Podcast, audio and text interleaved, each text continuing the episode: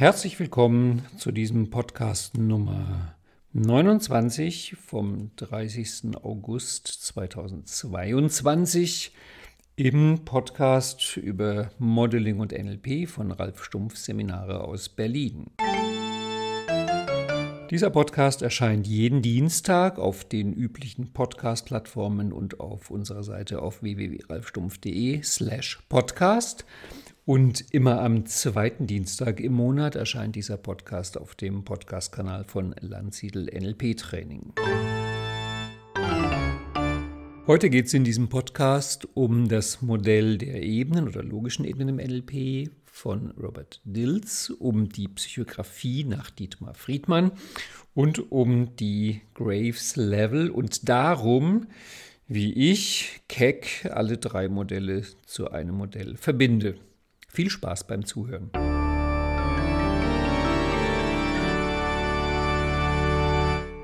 Ja, das ist jetzt der erste Podcast nach der Sommerpause und ich habe die Sommerpause unter anderem auch dafür genutzt, nachzudenken und es kam, wie es kommen musste. Ich denke nach und mir fallen neue Sachen ein, mir fallen neue Verknüpfungen ein und unter anderem habe ich es irgendwie versehentlich hinbekommen, diese drei Modelle, die sehr wichtig in meiner Arbeit sind, also das Modell der NLP-Ebenen, die Psychografie nach Dietmar Friedmann und Spiral Dynamics, also die Graves Level, diese drei Modelle zu verbinden, also nicht ein Modell daraus zu machen, aber Türchen einzubauen. Wie kommt man von einem Modell ins andere Modell?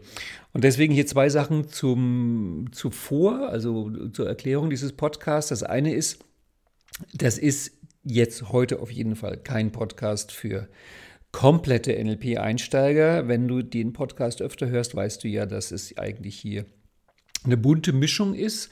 Also manchmal wende ich mich oder wenden wir uns, gerade wenn ich mit Dagmar Ling rede, durchaus an NLP-Einsteiger, Practitioner-Niveau, machen so die Grundlagen, wobei es dann auch meistens nicht bei den Grundlagen bleibt, sondern irgendwelche raffinierten äh, Randthemen noch mit reinkommen. Manchmal ist es eben sehr fortgeschritten kombiniert. Ich weiß es nicht. Also ich habe auch die Erfahrung gemacht, weil ich ja in meinen Kursen Practitioner, Master, Trainer und Coach-Ausbildung sehr großzügig darin bin, dass Leute, die sich für irgendwas interessieren, einfach kommen können. Und dann kommen auch manchmal Leute, die sagen, du Ralf, ich bin weder Practitioner noch bin ich Master, würde aber gerne deinen Trainer besuchen. Ich sage da immer ja, die sind mir immer herzlich willkommen. Halt klar unter der Bedingung, Zertifikat gibt es keins dafür aber setz dich gerne rein, wenn du dir das zutraust. Sag dann dazu, ähm, aber bitte stell keine Practitioner-Fragen. Und ich muss sagen, die, glaube ich, drei waren das jetzt insgesamt, insgesamt, die da waren, hatten wenig Probleme, da jetzt mitzukommen. Ich meine, klar, der Trainerstoff ist natürlich auch ein sehr eigenständiger Stoff. Ich glaube, am unangenehmsten wäre es, den Master ohne den Practitioner zu besuchen. Aber was ich damit sagen will, auch aufgrund des modularen Konzepts, was wir in den Wochenenden machen, wo jedes Wochenende in sich abgeschlossen ist und du jetzt quasi jetzt Wochenende war das Thema Submodalitäten. Da sitzt halt jemand, der das erste Wochenende besucht, neben einer Person, die gerade das 16. Wochenende besucht, weil sie den Kurs gleich hinterher wiederholt hat. Und die können gut zusammenarbeiten. Ich will damit sagen, dass das jetzt hier heute offiziell fortgeschrittenes NLP ist, aber es würde mich nicht wundern, wenn du, obwohl du eigentlich noch keine NLP-Vorkenntnis hast, doch irgendwie sagst, ja, also ich verstehe das, mir ist das klar, was der Ralf da sagt. Und das täte mich ja freuen. Es wäre meine größte Freude, wenn du sagst, ich habe das verstanden, weil so komisch das klingt, ich mache jetzt seit ähm, über 30 Jahren NLP und habe jetzt auch gerade wieder das Gefühl, ich habe es jetzt verstanden und ich bin schon gespannt, wie ich dazu in fünf Jahren stehen werde. Okay, es geht heute darum, die Modelle, die, die Ebenen des NLP, die Psychografie und Spiral Dynamic zu verbinden und da erlaube ich mir schon aus Zeitgründen, diese drei Modelle nicht groß vorzustellen. Das heißt, ich setze die so halbwegs als bekannt voraus, weil ich auch davon ausgehe, dass die, die den Podcast regelmäßig hören, also die Fans, natürlich diese drei Modelle kennen. Ich werde ein bisschen über die Ebenen reden, die muss ich etwas genauer erklären, weil die habe ich, um die drei Modelle verbinden zu können, etwas verändert, weiter ausgebaut, während Psychografie und Spiral Dynamics nehmen wir einfach so wie es quasi vom Werk kommt. Naja gut, das stimmt auch nicht. Ich habe die beiden Modelle auch äh, verändert. Die Spirale habe ich gekippt. Die geht bei mir jetzt nicht mehr von unten nach oben. Die geht von links nach rechts. Aber sowas ergibt sich halt im Laufe der Zeit. Okay, und ansonsten, ich nehme mir wie immer vor eine halbe Stunde und bin froh, wenn es eine Stunde wird. Also wenn es unter einer Stunde bleibt. Ich bin genauso gespannt wie du. Lass uns anfangen mit den Ebenen. Und da gehe ich weit zurück, da gehe ich zurück nach 1986, 87, weil damals habe ich NLP kennengelernt, habe ganz viele Einzelstunden genommen, fand das toll, habe dann irgendwann das erste NLP-Buch kennengelernt. In meinem Fall war das Richard Bandler Veränderung des subjektiven Erlebens und dann war ich Feuer und Flamme für NLP und wusste, das ist es, was ich machen will und ich habe es dann auch gemacht, habe mich dann zu einer NLP-Ausbildung angemeldet.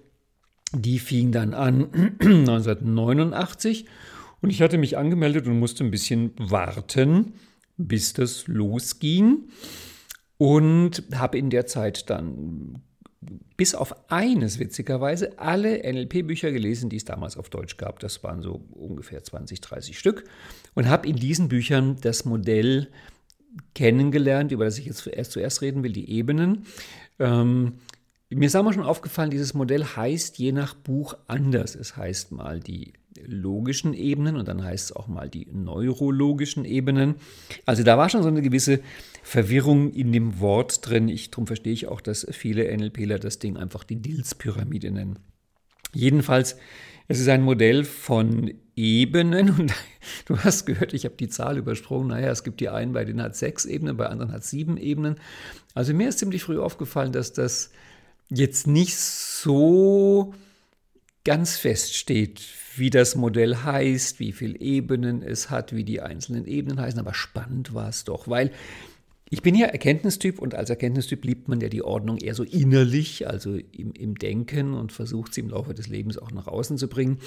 Von daher habe ich sofort gemerkt, das ist für mich das Ordnungsmodell des NLP. Da kann ich mich und meine Themen und das NLP einsortieren. Und wenn du den Podcast öfter hörst oder meine Sachen öfter hörst, kennst du ja die Geschichte, dass ich dann zufällig auf einen NLP-Start gekommen bin, der sich wirklich zufällig ergeben hat, aber der im Nachhinein sich eigentlich zu einem der größten Glücksfälle meiner NLP-Karriere entwickelt hat. Denn ich hatte vorher schon gehört, dass in so einer NLP-Ausbildung man Themen braucht, Probleme, Ziele und Ressourcen. Und ich hatte einfach Sorge, ich habe zu wenig Themen.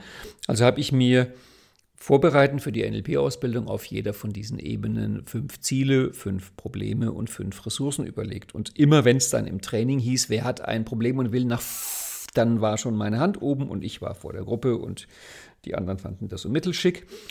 Aber ich hatte auf die Spaß. Und nachdem ich ja die Themen den Ebenen zugeordnet habe und dann also den Trainer immer gefragen konnte, was brauchst du jetzt von mir für ein Thema? Und der sich eins raussuchen konnte, was ich ihm angeboten habe, ergab sich bei mir automatisch eine Verknüpfung zwischen den Ebenen und den Themen und den NLP-Formaten. Und das wurde halt eine sehr wichtige Verknüpfung, die mir dann in den folgenden Jahren und Jahrzehnten sehr viel gebracht hat. Und so haben sich die logischen Ebenen und ich dann uns gemeinsam ins NLP gestürzt. Wir haben uns gemeinsam entwickelt sind unseren Weg gegangen und ich fand das toll, weil die Ebenen ja auch ein Modeling-Modell sind. Also wir haben es dann im Master und im Trainer so gemacht, da wurden die Ebenen als Bodenanker ausgelegt und man ging durch. Auf der einen Seite das Modell, auf der anderen Seite der Modellierer.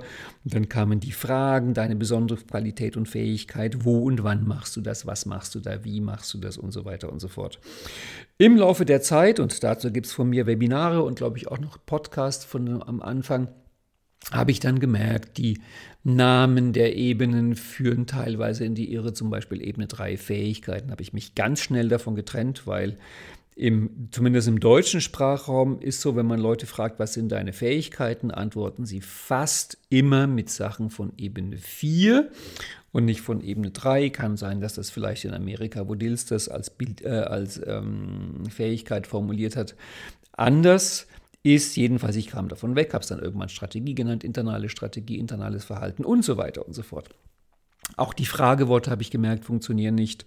Aber es ist ein großartiges Modell zum Einsortieren. Also wirklich, das sind diese fünf, sechs, sieben Schubkästen. Und wenn ein Thema kommt im Coaching oder im Selbstcoaching, kann man es da einsortieren. Und du merkst, ich betone das Wort so sehr, weil das gleich noch sehr wichtig werden wird mit dem Einsortieren. Es hat sich nämlich als, oh, ich will nicht sagen Irrtum herausgestellt, aber ich sehe es inzwischen ein kleines bisschen anders.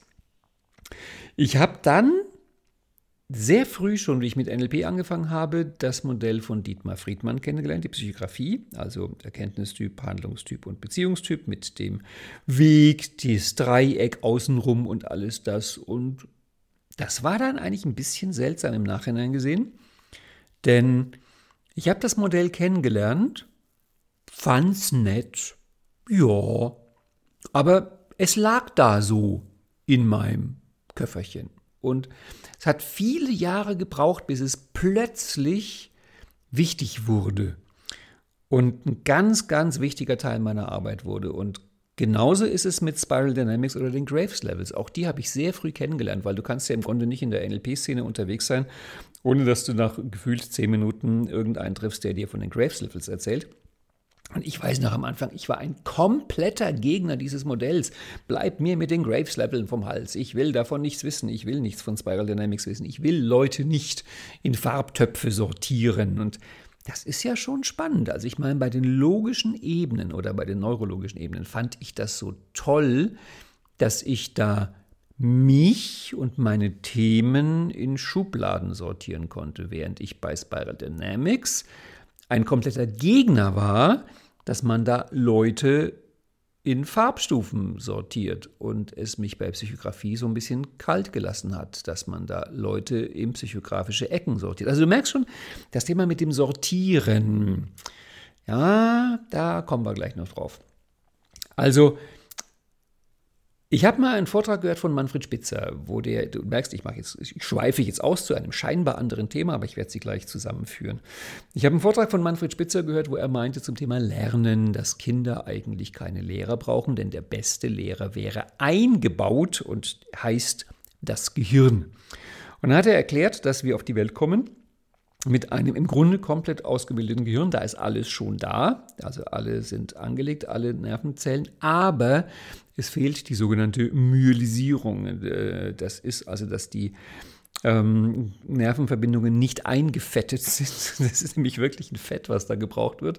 Und je nachdem, ob das ist oder ob das nicht ist, das macht einen Geschwindigkeitsunterschied, ich glaube, um das hundertfache oder tausendfache. Leg mich jetzt da nicht fest, müsste es in Manfred Spitzer Vortrag anhören. Jedenfalls man kann das so sagen, Nervenzellen, die da sind, aber nicht myelisiert, äh, ja, die sind im Grunde nicht existent. Und wenn sie myelisiert sind, dann funktionieren sie, dann geht das richtig ab. Und jetzt ist das so, wir kommen auf die Welt mit einem im Grunde fertigen Gehirn. Da werden später noch viele Verbindungen nachgebaut, aber die, die Nervenzellen sind schon da. Aber nur der kleinste Teil davon ist myelisiert. Und Spitzer hat das so erklärt, unser Gehirn schaltet bestimmte Areale im Laufe der Zeit frei. Und zwar schaltet das Gehirn im Grunde immer die Areale frei, für die wir gerade bereit sind. Darum meinte er, es ist auch nicht so, dass du ein Baby oder ein Kleinkind reizüberfluten kannst. Das ist einfach nicht möglich, weil das Gehirn ist so freundlich und tut sowieso 99,9999999 ganz viele Neuner Reize ausblenden. Das heißt, die kriegen eh nur mit, was sie verarbeiten können. Und jetzt ist der Punkt, wo sich der Kreis schließt. Du kriegst eh nur mit, was du verarbeiten kannst. Und ich habe im Grunde, wie ich mit NLP angefangen habe, innerhalb von, würde ich mal behaupten, einen, eineinhalb Jahren habe ich die logischen Ebenen kennengelernt, der Psychographie-Modell und Spiral Dynamics. Und ich war damals imstande, die logischen Ebenen zu verarbeiten. Und ein paar Jahre später war ich imstande, auch Psychografie so zu verarbeiten, dass es für mich sinnvoll war. Und noch viele Jahre später war ich imstande, das Modell Spiral Dynamics zu verarbeiten.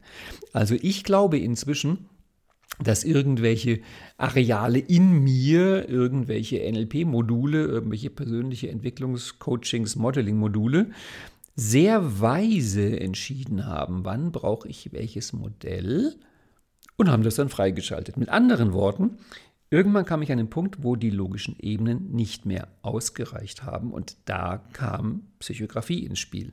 Und das hat dann wieder die nächsten Jahre wunderbare Arbeit geleistet. Und dann irgendwann kam der Punkt, wo Spiral Dynamics dazu kommen musste, weil ich mit den Ebenen und der Psychografie nicht weiterkam. Und diese Kombination, wann brauchst du welches Format, äh, welches Modell und wie hängen die drei zusammen, darum geht es heute in diesem Podcast.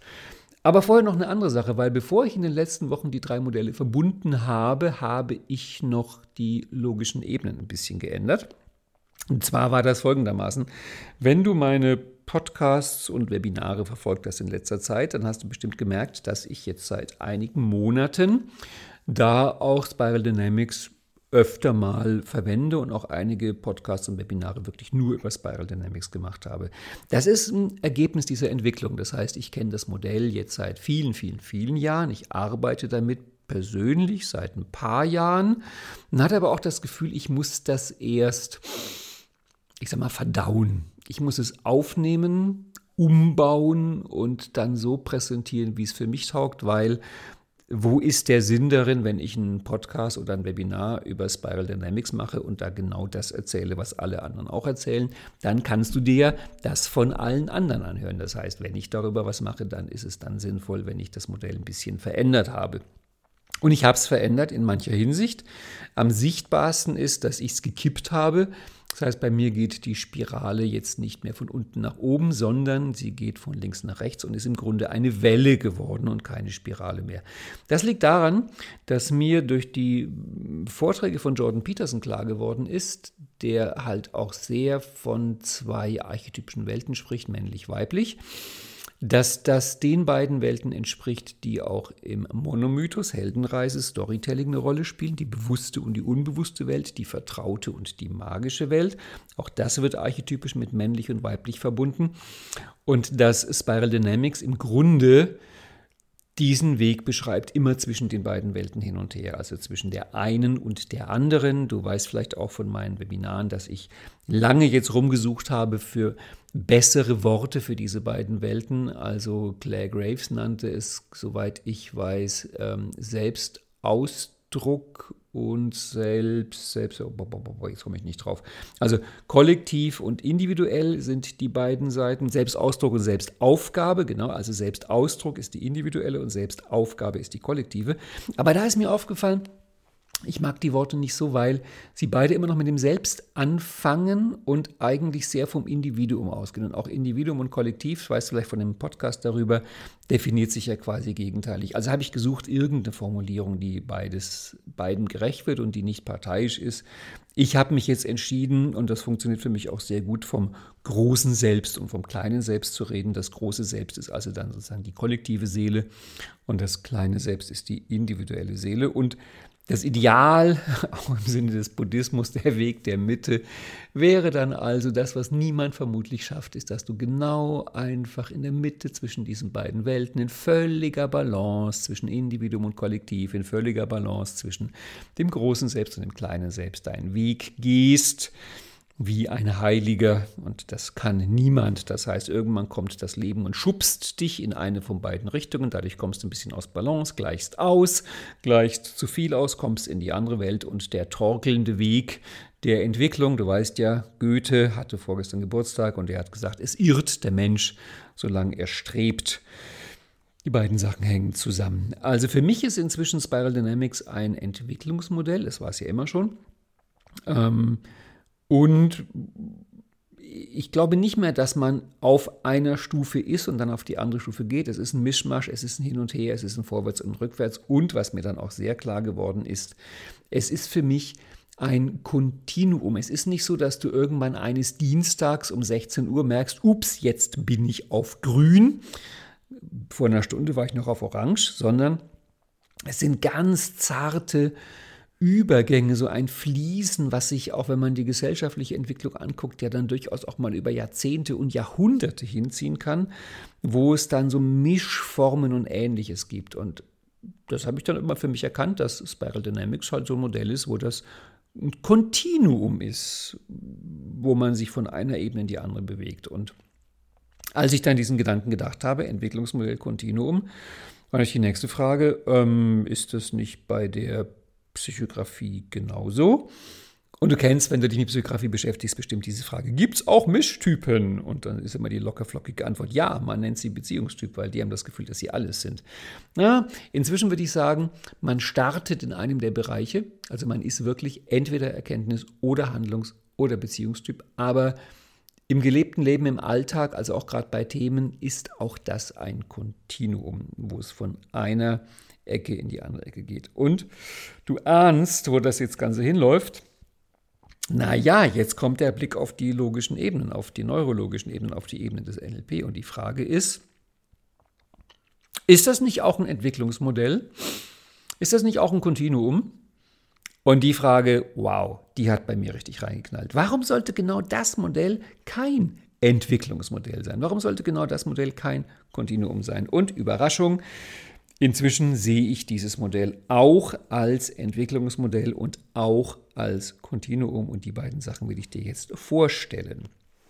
Also, ähm, ich glaube im Modell der Ebenen des NLP, also ich würde sie ja am liebsten nennen Strukturebenen des NLP, aber meistens rede ich von den Ebenen des NLP. Ähm, das geht unten los auf Ebene 1, ich nenne sie Kontext, viele nennen sie Umgebung oder Umwelt.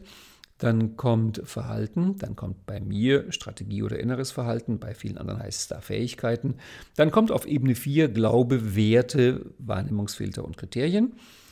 Ebene 5 nenne ich Selbstbild, meistens heißt es Identität. Dann kommt auf Ebene bei mir Ebene 6 Zugehörigkeit und Ebene 7 Spiritualität. Und naja, wenn die Spiritualität oben ist, hat man ja schon so eine Idee, dass vielleicht man das im Laufe des Lebens entwickelt. Also ich würde dir jetzt gerne vorstellen, dass ich der Meinung bin, wir kommen auf die Welt, wir starten auf Ebene 1 und arbeiten uns dann im Laufe des Lebens hoch. Und meine kecke These ist, die meisten Menschen, die mit einer NLP-Ausbildung anfangen, bewegen sich ungefähr auf Ebene 4. Das ist eine Ebene, da sind sie halbwegs heimisch und häufig entdeckt man im Rahmen der NLP-Ausbildung seine Ebene 5 und dann die Ebene 6 und dann die Ebene 7. Also ja, ich bin inzwischen der Meinung, auch das Modell der Ebene des NLP ist ein Entwicklungsmodell und beschreibt ein Kontinuum. Das heißt, ich glaube nicht mehr, dass es eine klare Grenze gibt zwischen Ebene 1 und 2 und zwischen 2 und 3 und zwischen 3 und 4, sondern dass das wirklich auch weiche Übergänge sind mit einem, mit einem weiten Graubereich zwischen den Ebenen, was durchaus Konsequenzen für die Arbeit hat. Lass mich doch gleich mal mit den Konsequenzen beginnen ähm, und dann in das Kontinuum reingehen von unten nach oben und wie die Entwicklung läuft. Also eine von den für mich wichtigen Konsequenzen ist, es gibt ja von Dills, der dieses Modell ins NLP gebracht hat, also kurz Ausflug in die Vergangenheit. Dills hat das Modell übernommen von Gregory Bateson. Bei Bateson waren es vier Ebenen und die hat Bateson netterweise genannt Lernen 0, Lernen 1, Lernen 2, Lernen 3. Dills hat dann die Nummerierung geändert, also seine Batesons 0 ist bei Dills eine 1, was das Ganze ein bisschen verwirrend macht. Dills hat aber auch mit vier Ebenen angefangen. Und die vierte Ebene hieß anfangs Persönlichkeit, wurde dann unterteilt in, in 4 und 5, später in 4 und 5 und 6 und dann halt manchmal auch 4, 5, 6, 7. Bateson wiederum bezieht sich auf ein Modell von Russell und Whitehead aus der Mathematik und zwar die Theorie der logischen Typen. Das ist da, wo auch die Mengenlehre herkommt. Also da gibt es schon auch wieder ähm, Tradition in diesem Modell, die ganz spannend ist zu wissen. Aber gerade bei Dills ist eigentlich die Idee, dass es wirklich Quantensprünge sind, nicht im Sinne von, du weißt ja, Quantum ist eigentlich die kleinstmögliche Menge in der Physik und von daher ist die Metapher eigentlich komplett falsch äh, verwendet, aber ich verwende sie jetzt im volkstümlichen Sinn und im volkstümlichen Sinn meint man damit Quantensprung, dass man in einen völlig anderen Bereich geht, wo man nie vorher war, wo keines Menschen Auge jemals vorher hineingeblickt hat. Also die Idee bei Dills ist auch, dass die darüberliegende Ebene wirklich eine komplett andere Welt ist wie die Ebene darunter und ein ein Wechsel, den man sich überhaupt kaum vorstellen kann. Und daher kommt bei Dils dann die berühmte Idee, dass wenn du auf einer bestimmten Ebene verändern willst, du die Ressource von einer Ebene drüber nimmst. Also klassisch, du willst eine Veränderung auf Ebene 3, dann holst du dir halt die Ressource von Ebene 4. Du willst eine Veränderung auf Ebene 4, dann holst du dir die Ressource von Ebene 5. Du willst eine Veränderung auf Ebene 5 und lernst Gunter Schmidt kennen. Das war der Mann, der mir dann Kopfzerbrechen bereitet hat, weil ich natürlich als jemand, der modelliert, auch mit dem Modelliererblick durch die Welt gehe und ich stelle fest, also Gunther Schmidt, ich halte ihn ja für einen unfassbar genialen Coach und liebe es, ihm zuzusehen, wie er mit Leuten arbeitet. Und ähm, im NLP-Modell betrachtet würde ich sagen, er arbeitet mit den Leuten meistens auf der Ebene 5. Das Dumme ist nur, er arbeitet auch mit den Ressourcen von Ebene 5. Das heißt, Gunther Schmidt arbeitet von 5 auf 5 und war von daher quasi der der letzte Stoß, der dieses Modell zum Wanken brachte, mit dem Arbeiten von einer Ebene drüber.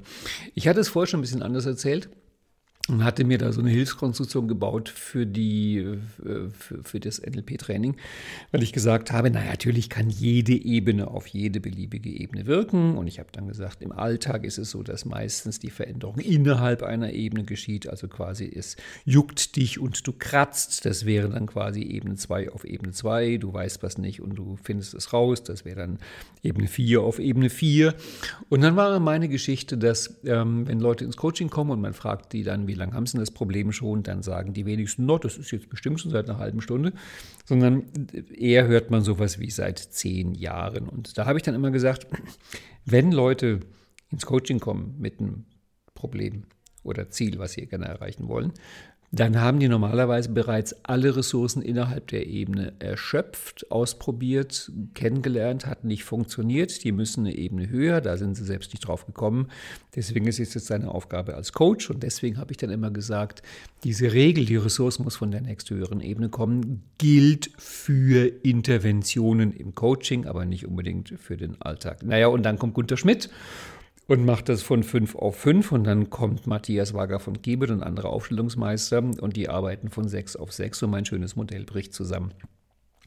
Seit ich die Ebenen zum Kontinuum erklärt habe, geht das wieder, weil wenn ich sage, dass zum Beispiel die Ebene 5 im Grunde aus beliebig vielen Unterschritten besteht, also quasi 5.1, 5.2, 5.3, 5.4, 5.5, kann ich die Regel beibehalten, weil die Regel an sich scheint mir sehr vernünftig, um zu sagen, ich brauche halt eine Ressource, die über, also in diesem Kontinuum über dem Punkt A und Punkt B über dem Ziel und Problem liegt. Und das kann auch innerhalb der Ressource sein. Das heißt, ich kann quasi mit einem bewussteren Selbst, mit einem klarer definierten Selbst dann wiederum auf Ebene 5 intervenieren. Und ich glaube, das ist es genau, was Gunther Schmidt macht.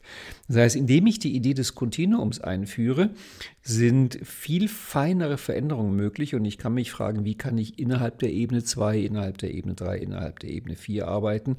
Und jetzt ist eben meine Vermutung, Beobachtung, wie auch immer, also wenn Leute ins, ins NLP kommen und vielfach auch wenn die ins Coaching kommen, haben die ja schon viel an sich gearbeitet. Es ist ein gewisses Bewusstsein schon da. Also ein Mensch, der quasi ich übertreibe mal, weil das gibt es nicht in Wirklichkeit, sich nur bis Ebene 3 halbwegs entwickelt hat, der kommt nicht auf die Idee, ins Coaching zu kommen. Das ist für den eigentlich keine Option. Das heißt, wer ins Coaching kommt, hat schon eine Ahnung von mentaler Arbeit, von psychischer Arbeit, hat normalerweise bereits Vorarbeit gemacht. Und das sind Leute, die haben im Großen und Ganzen ihre Ebene 4 schon halbwegs erforscht. Und drum geht man da gleich über Ebene 5. Aber für Ebene 5 gilt das überhaupt nicht.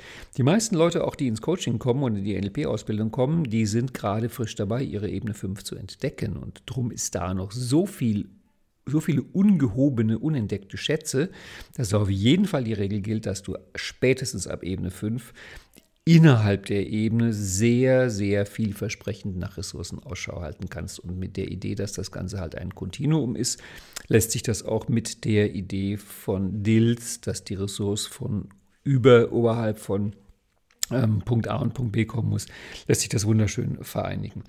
Jetzt aber, Entschuldigung, jetzt aber zu der Idee des, ähm, der Entwicklung. Also,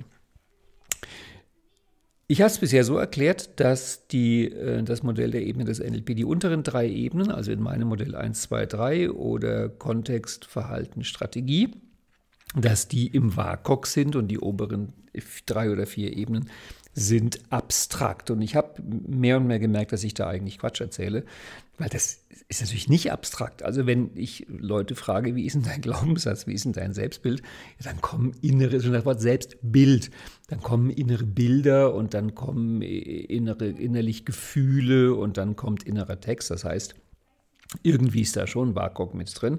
Also habe ich das dann so hingebogen zu sagen, ja, ja, ja, ja, ja, die, obere, die Inhalte der oberen Ebene sind natürlich abstrakt, völlig abstrakt, aber sie müssen auf irgendeine Art abgebildet werden und die Abbildung ist auf den unteren drei Ebenen Kontext, Verhalten und Strategie. Ja, das war als Hilfskonstruktion ganz nett. Aber es gibt eine wesentlich einfache Art, das zu erklären, und das habe ich jetzt vor ein paar Wochen so umgebaut. Nämlich, ich beziehe mich auf den altehrwürdigen Satz des NLP-Großvaters Alfred Graf Korzybski. Der meinte ja, die Landkarte ist nicht das Gebiet, the map is not the territory. Und deswegen unterscheide ich jetzt zwischen WAKOK T und WAKOK M. Das T steht für Territory, das M steht für Map. Du kannst auch Territorium und Modell sagen. Das heißt, ich habe auf den unteren drei Ebenen das WAKOK des Gebiets, also der in Anführungszeichen Realität, Anführungszeichen wieder zu, des Territoriums und auf den oberen drei bis vier logischen Ebenen habe ich das WAKOK der Landkarte. Das kannst du dir ganz konkret vorstellen. Nehmen wir an, du bist in Berlin zu Besuch und wir tun es mal ein bisschen altertümlich machen und du bekommst eine richtig schöne Landkarte von mir in die Hand gedrückt, so ein großes Blatt Papier mit Linien drauf. Dann ist das ja auch ein WAKOK. Du hast ein Blatt Papier, das kannst du anfassen, das hat ein Gewicht, es raschelt, wenn du das irgendwie äh, dran wedelst. Und wenn du drauf guckst, siehst du bunte Linien und du siehst Muster und Ornamente und was weiß ich. Das heißt, die Landkarte hat ja auch ein WAKOK, aber dieses WAKOK ist stellvertretend für ein WAKOK in der Realität. Und du würdest nie auf die Idee kommen, dass du auf der Landkarte rumläufst, um irgendwo hinzukommen. Die Landkarte hilft dir bei der Orientierung. Da gehört auch dieser berühmte Satz von Gregory Bateson hin, nur der Wahnsinnige verwechselt die, nur der Wahnsinnige isst die Speisekarte statt des Menüs und beschwert sich anschließend über den Fadengeschmack. Also Verwechslung von Landkarte und Wirklichkeit ist so ein Klassiker, der aber, glaube ich, gar nicht so oft, manchmal schon, aber es ist jetzt kein Riesenthema. Jedenfalls das WAKOK der oberen logischen Ebenen ist jetzt das WAKOK des, des Modells, des Abbilds, der Landkarte und das WAKOK der unteren Ebenen ist eben das, was abgebildet wird in oberen Ebenen. Darum haben wir jetzt WAKOK auf allen sieben Ebenen und es hat halt nur verschiedene Bedeutungen, also WAKOK T und WAKOK M. Und jetzt ist das so, dass was wir WAKOK nennen, das gibt es ja gar nicht wirklich. Das ist ja unsere Konstruktion. Das wissen wir ja als Menschen dunkel seit ein paar tausend Jahren. Ich werde auch jetzt am Donnerstag einen, ein Webinar machen zum Thema, dass NLP eigentlich Kunst ist. Da werde ich mich genau darauf beziehen. Da fange ich an mit Höhlenmalerei, wie Leute überhaupt das entdeckt haben mit dem Abbild und der Wirklichkeit. Weil es ist ja erstaunlich, wir gucken uns heute Höhlenmalereien an, die 60.000 Jahre alt sind und wir sehen da Menschen und wir sehen da einen, Büffel und wir sehen Speere und wir sehen alle möglichen anderen Sachen. Ja, zeig das mal deinem Hund und frag den mal, ob der da Menschen und einen Büffel sieht. Dann wird der überhaupt nichts sehen. Also wenn du Glück hast, schnuffelt der dran und leckt vielleicht irgendwie die Holzkohle von der Wand. Aber es braucht ja schon mal auch eine gewisse Gehirnleistung, um ein Abbild als Abbild zu erkennen.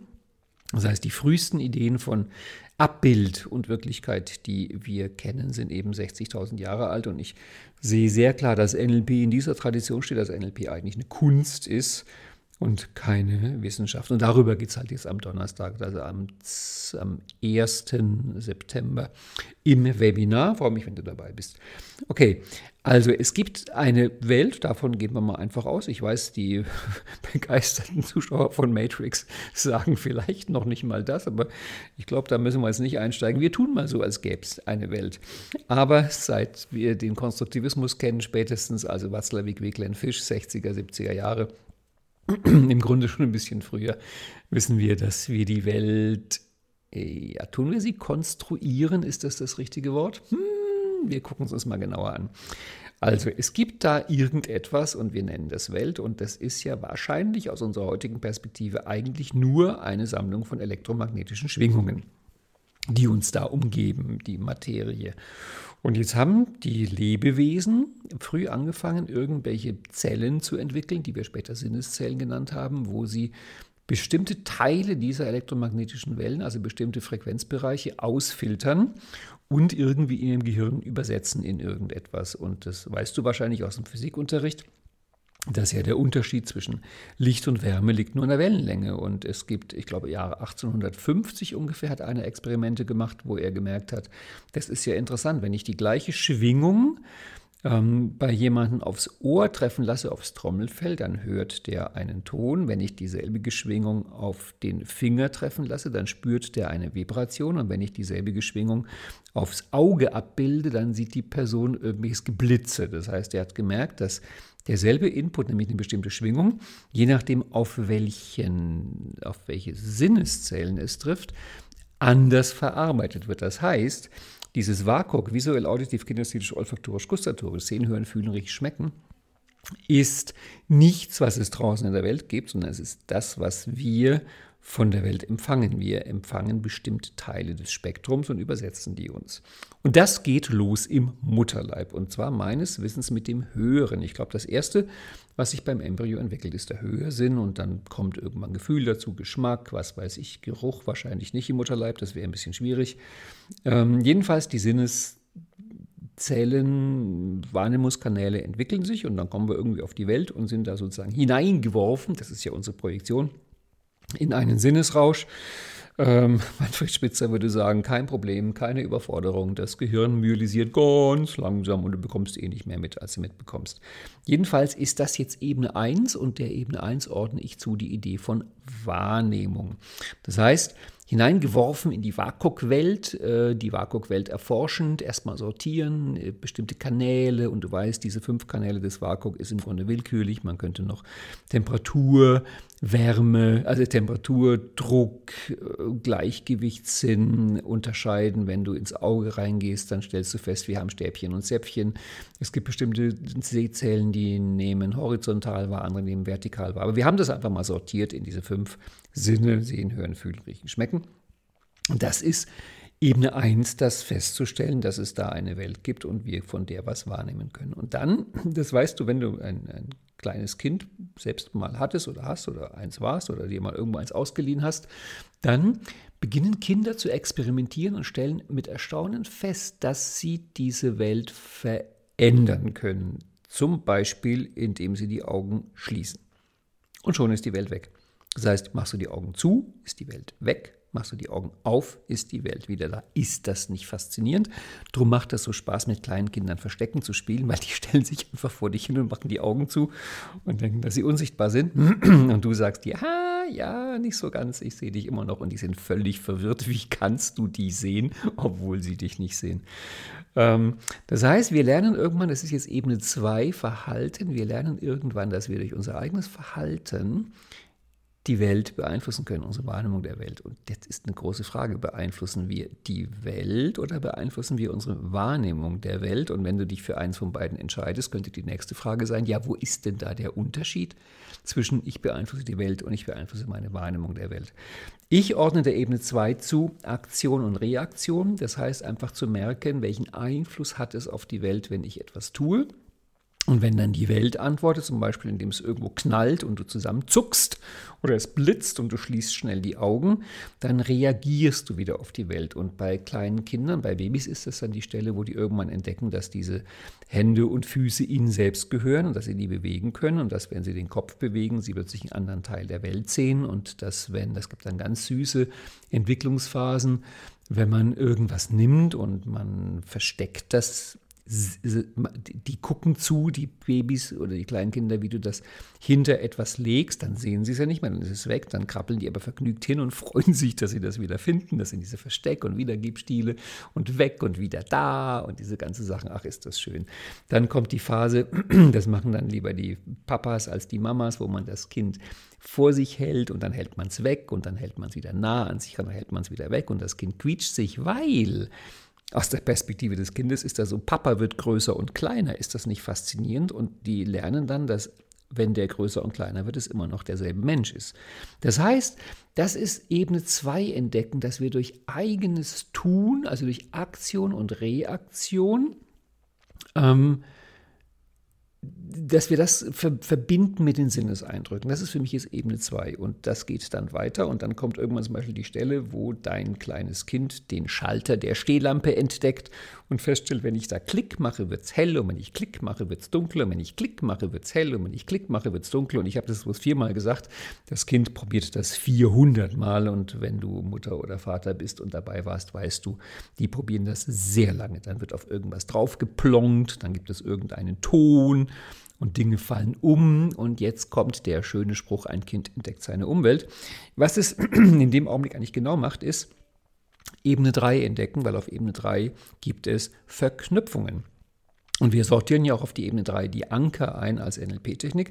Und ein Anker ist ja auch einfach eine Verknüpfung zwischen zwei Sachen. Das heißt, jetzt kommt das, was ich halt auch Strategie nenne. Und Strategien bestehen aus Verknüpfungen. Das heißt, die Ebene 3 verknüpft das eine mit dem anderen. Und wenn wir dann im NLP später auch in Coaching und Therapie auf Ebene 3 arbeiten, geht es überwiegend darum, dass wir ungewollte Verknüpfungen lösen, dass wir Reizreaktionsverknüpfungen lösen und so weiter und so fort. Das heißt, Ebene 3 sind Verknüpfungen, die rein im WAKOK passieren, dass man zum Beispiel weiß, wenn irgendwas runterfällt, gibt es halt gleich einen Krach und danach schreit Mama. Das sind so bestimmte Verknüpfungen, die man da lernt. Also Ebene 1 Kontext, Wahrnehmung. Ebene 2 Verhalten, Aktion, Reaktion. Ebene 3 Strategieverknüpfungen. Und jetzt kommt die immer noch große und wichtige Schwelle hin zu den oberen logischen Ebenen auf Ebene 4. Jetzt gehen wir also in die Landkarte. Und da entsteht als erstes Abstraktion, Konzepte und vor allem Modelle und Landkarten. Ich hatte jetzt letzte Woche den ersten Blog vom Modeling Practitioner und da haben wir eine Übung gemacht, die werde ich auch jetzt im Webinar am Donnerstag ein bisschen länger vorstellen. Ich habe die Leute gebeten, dass sie mal eine Minute als ABC-Liste einfach aufschreiben, was kannst du hier eigentlich gerade sehen, hören, fühlen, riechen, schmecken. Ich mache es mal nur mit sehen. Und da waren wir halt im Seminarraum und ich habe dann hinterher gefragt, okay, wer hat Stuhl aufgeschrieben? Da haben sich mehrere Leute gemeldet. Dann habe ich die gefragt, mal ganz genau, hast du Stuhl aufgeschrieben oder Stühle? Und alle meinten, sie haben aufgeschrieben Stühle. Und in dem Augenblick, wo du Stühle aufschreibst, hast du eine Kategorie gebildet. Da bist du ganz klar auf Ebene 4, weil auf Ebene 4 gibt es Stühle. Auch schon die Idee eines Stuhls ist im Grunde Ebene 4, weil wenn du dir im Kopf jetzt mal einfach zehn verschiedene Stühle vorstellst, wie die aussehen können, geh innerlich ins Möbelhaus, dann weißt du, dass es Stühle in ganz vielen verschiedenen Farben und Formen gibt. Und es ist eine erstaunliche Leistung des Gehirns, irgendwann all diese merkwürdigen Gegenstände in eine Kategorie zu sortieren, nämlich Stühle und auch zu wissen, dass zum Beispiel ein Stuhl kein Sessel ist, außer in Österreich, dass ein Stuhl kein Hocker ist, dass ein Stuhl keine Bank ist. Das heißt, wir bilden Kategoris Kategorien, wir kategorisieren die Welt. Frau Bückenbiel meinte immer, dass die, die bewusst geübte Fähigkeit des Kategorisierens das wichtigste Denktool überhaupt ist. Im NLP heißt das dann Chunking. Das heißt, auf Ebene 4 abstrahieren wir, kategorisieren wir, bilden wir Modelle, bilden wir Landkarten. Und da kommt es dann halt so, dass bei der Übung, die ich am Donnerstag auch vorstellen werde, Leute sich umgucken in so einem Raum und sagen, ich sehe hier ganz viel Schönheit. Wo du sagst, ja, hallo, Schönheit ist eine Abstraktion auf Ebene 4, wie kannst du die sehen? Du sagst, na da, guck doch hin, das ist doch wunderschön. Also untere logische Ebene wäre dann Blumen und obere logische Ebenen wären schöne Blumen. Das ist die Ebene 4, die es da zu entdecken gibt. Das heißt, an dieser Stelle werde ich mir meiner Wahrnehmung bewusst. Also auf Ebene 1, 2 und 3 nehme ich wahr und beeinflusse meine Wahrnehmung auch durch mein Tun, durch meine Aktion und Reaktion. Ich verknüpfe auch, das ist dann sowas wie Konditionierung. Ähm, und auf Ebene 4 werde ich mir bewusst, dass ich Wahrnehmungsfilter habe, dass ich Wahlmöglichkeiten habe. Ich kann auf bestimmte Dinge achten. Nehmen wir an, ich habe Klavierunterricht, dann kann ich sowas sagen wie achte mal nur auf die Dauer des Tons, achte mal nur auf die Lautstärke des Tons, achte mal nur auf die Höhe des Tons. Also ich habe dann die Möglichkeit, über Metaprogramme und ähnliches bestimmte Wahrnehmungsfilter zu nutzen. Das ist alles Ebene 4. Und Leute, die ins NLP kommen, sind sich dieser Ebene 4 normalerweise bewusst und können damit ganz gut arbeiten. Und der Schritt auf Ebene 5 wäre jetzt nicht zu sagen, achte mal darauf, was du wahrnimmst, sondern achte mal darauf, wer wahrnimmt. Also jetzt geht es darum, den Wahrnehmer wahrzunehmen und sich dessen bewusst zu werden, die Wahrnehmung braucht ja auch noch jemanden, der sie macht, also ein, ein Wesen, was wahrnimmt. Und das ist vielleicht die Stelle, wo du dir auch, äh, nehmen wir an, du bist Hundebesitzer, manchmal die Frage stellst, wie nimmt mein Hund eigentlich die Welt wahr? Weil der Hund sieht viel schlechter, er sieht angeblich schwarz-weiß, er kann auch nicht so weit gucken, er ist sowieso viel tiefer als du, aber dafür ist seine Nase, glaube ich, zehn Millionen Mal besser und seine Ohren funktionieren auch irgendwie um Größenordnungen besser. Jetzt kannst du dir überlegen, wie, wird, wie ist wohl eine Welt, in der der Geruchssinn auf Platz 1 ist, bei uns Menschen ist ja das Sehen auf Platz 1, in der die Ohren viel besser funktionieren und in der das Sehen so unter ferner Liefen läuft. Es ist schon spannend, sich das vorzustellen. Ne? Und in dem Augenblick, wo du sowas dir überlegst, wie würde ich wahrnehmen aus einer anderen Persona heraus, Entschuldigung, Persona ist ja der, das, das Wort, das die Griechen der Maske im Theater gegeben haben, Personare hindurchtönen wird dir mehr und mehr bewusst, dass die Wahrnehmung auch noch einen Wahrnehmer braucht. Und in dem Augenblick, wo du auf dich achtest und dir vielleicht klar machst, hättest du eine andere Biografie, wärst du in einer anderen Zeit geboren, wärst du in, einem anderen, in einer anderen Kultur geboren, würdest du die Welt anders wahrnehmen. Und dieses sich seiner selbst bewusst werden, das ist jetzt die Ebene 5, das Selbstbild, das Selbstbewusstsein, die Selbstreflexion.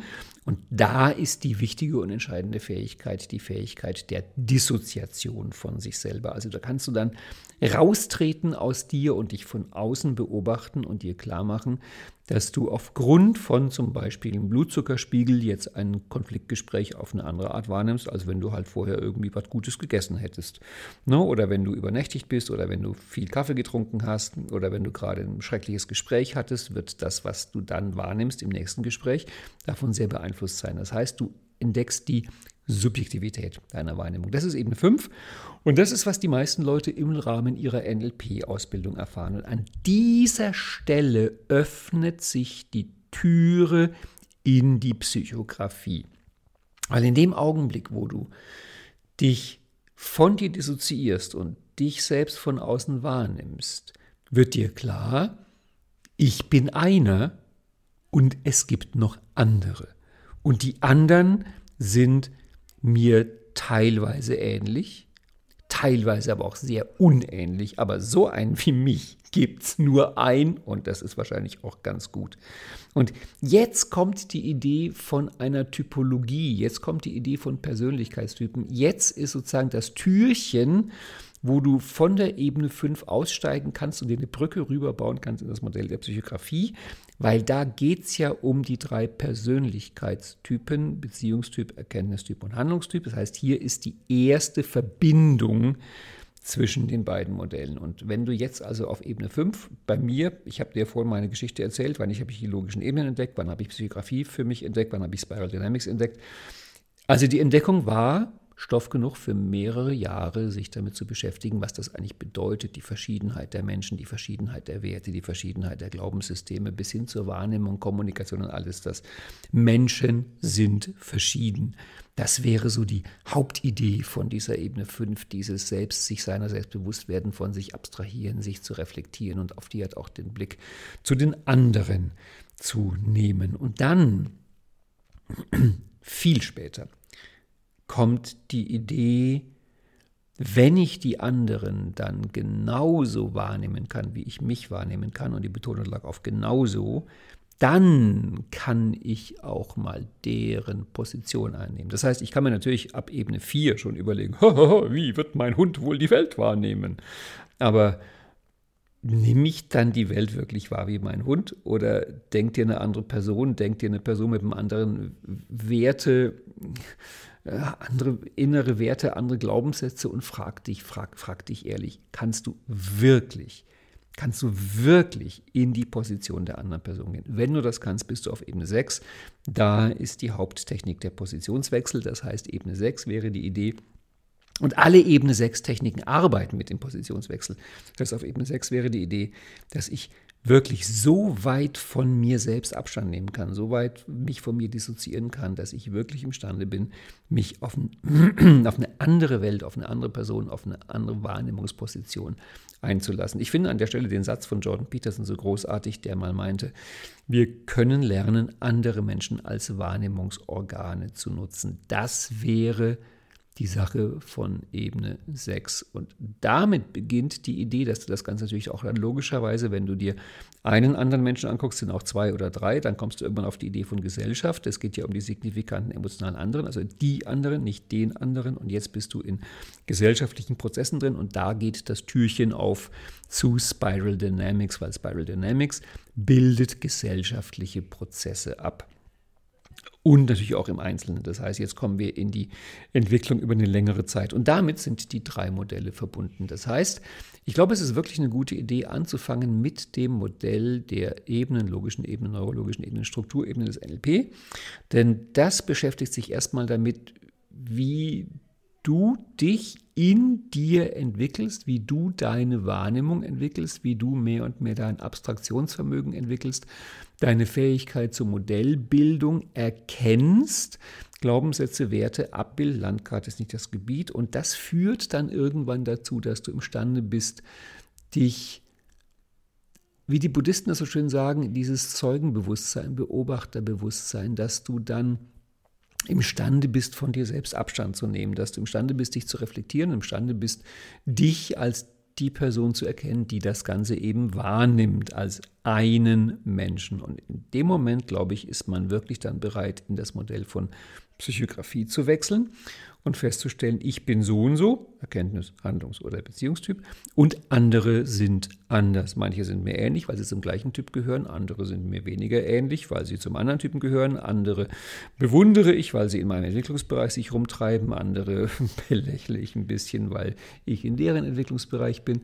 Das heißt, jetzt entdecke ich so die Verschiedenheit der Menschen und auch die Entwicklung, die da drin ist. Und ich bin aber immer noch in einem kürzeren Zeitrahmen. Also ich würde sagen, die Entwicklung, die Psychografie beschreibt und die wir mit Psychografie machen, das bewegt sich so im Rahmen von vielleicht Monaten bis Jahren. Das sind auch normale Coaching-Prozesse. Es ist ja auch so, wenn wir im Modell der logischen Ebenen verändern, dann beginnt und endet die, der Veränderungsprozess auf derselben Ebene, zum Beispiel von 4 nach 4 mit einer Ressource aus 5. Wenn wir im Modell von Psychografie verändern, ist es in der Regel der Wechsel des Bereichs. Das heißt, dann beginnen wir im Beziehungsbereich. Das ist Punkt A und Punkt B ist dann im Erkenntnisbereich. Deswegen kommen auch die Ressourcen aus einer anderen Ecke. Also das ist dann schon ein ganz anderes Konzept, ein ganz anderes Modell, eine ganz andere Landkarte der Entwicklung und reicht für einige spaßige Jahre der Entwicklungsarbeit mit sich und mit anderen. Und dann irgendwann, je, größer die Zeitrahmen werden, die du anguckst, und darüber schreibe ich auch gerade eine Newsletter-Serie, und du vielleicht mal 10, 15 Jahre zurück auf dein Leben stellst du fest, boah, ey, was heißt, es gibt andere Menschen? Ich war damals ein komplett anderer Mensch. Also der Ralf vor 10 Jahren, vor 15 Jahren, vor 20 Jahren. Okay, ich mag den jungen Mann, der da in meiner Vergangenheit steht und mich anstrahlt, aber ich muss mal sagen, einige Sachen von dem, was der damals behauptet hat, gedacht hat, wie er die Welt sah, sehe ich heute doch sehr anders. Das könnte mich jetzt wiederum zu der Idee bringen, mit wie viel Freundlichkeit mein älteres Selbst auf mich guckt und äh, mir meine Denk- und Wahrnehmungsfehler verzeiht, wie auch immer. Sobald ich in größere Zeiträume komme und auch feststelle, wie ich mich vielleicht in politischen, gesellschaftlichen, weltanschaulichen Fragen im Laufe meines Lebens verändere und manchmal halt auch wirklich komplett verändere, dass ich feststelle, also wenn du auf ein paar Jahrzehnte guckst, meine Güte, habt entweder sich die Welt verändert oder habe ich mich verändert, aber es ist ja an einigen Stellen wirklich das komplette Gegenteil, was ich heute glaube, von dem, was ich damals geglaubt habe. Also irgendwann kommen diese großen Entwicklungssprünge, Schwünge, Linien und dann bist du halt im Modell von Spiral Dynamics drin. Dann stellst du halt fest, dass du Teil der Gesellschaft bist, also das, was wir immer die Gesellschaft und gesellschaftliche Entwicklungen nennen, ist natürlich so, ich habe das im Newsletter jetzt geschrieben, wie wenn ein Autofahrer im Stau steht und auf den Stau schimpft und sich nicht klar ist, dass er der Stau ist, weil wenn da niemand wäre in dem Stau, der schimpfen könnte, gäbe es auch den Stau nicht. Also der Stau besteht aus den ganzen auf den Stau schimpfenden Autofahrern, genauso wie die Gesellschaft aus lauter Menschen besteht, die dann irgendetwas über die Gesellschaft sagen, aber dabei sind sie ja die Gesellschaft.